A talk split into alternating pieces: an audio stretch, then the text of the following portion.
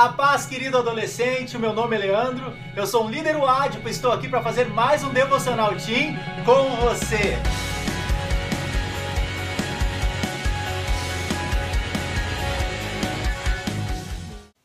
E hoje falaremos sobre Milagre na Cela 7. Este filme turco apresenta uma comovente narrativa de um pai com deficiência intelectual e a relação de muito amor com sua filha, a incriminação injusta por assassinato e sua interação com outros condenados. Çünkü senin baban seninle aynı yaşta. Benim babam benden aynı yaşta. Yakalayamazsın ki. Gitme gitme gitme.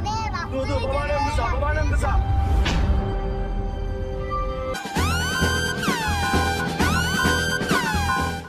Em seguida falaremos sobre a história, então se você ainda não assistiu este filme, vem spoiler por aí, então faça a sua escolha.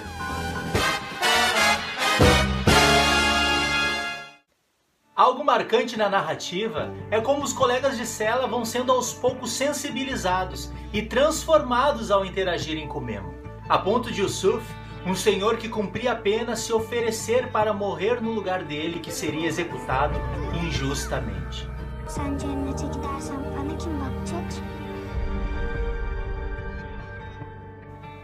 Se em Milagre da Cela 7 vemos um condenado entregar-se à morte para que um inocente possa desfrutar da vida ao lado de quem ama, na Bíblia Sagrada vemos Jesus que, sem culpa, inocente, entregou-se para morrer pela humanidade, condenado em seus delitos e pecados, para que vivamos e vivamos com abundância.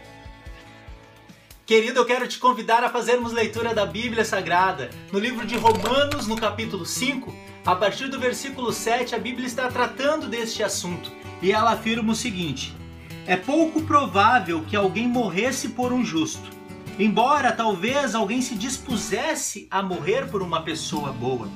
Mas Deus nos prova seu grande amor ao enviar Cristo para morrer por nós, quando ainda éramos pecadores. Aleluia! Se o desfecho dessa ficção nos comoveu, que muito mais sejamos tocados pela real história da cruz.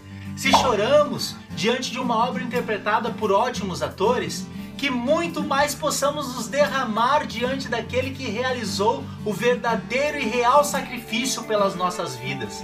Se divulgamos, indicamos este bom filme, que muito mais possamos propagar o ato de amor de quem nos tirou da condenação que merecíamos e nos conduziu pela graça a uma vida ao lado do nosso Pai. Se você gostou dessa reflexão, eu quero te fazer um pedido.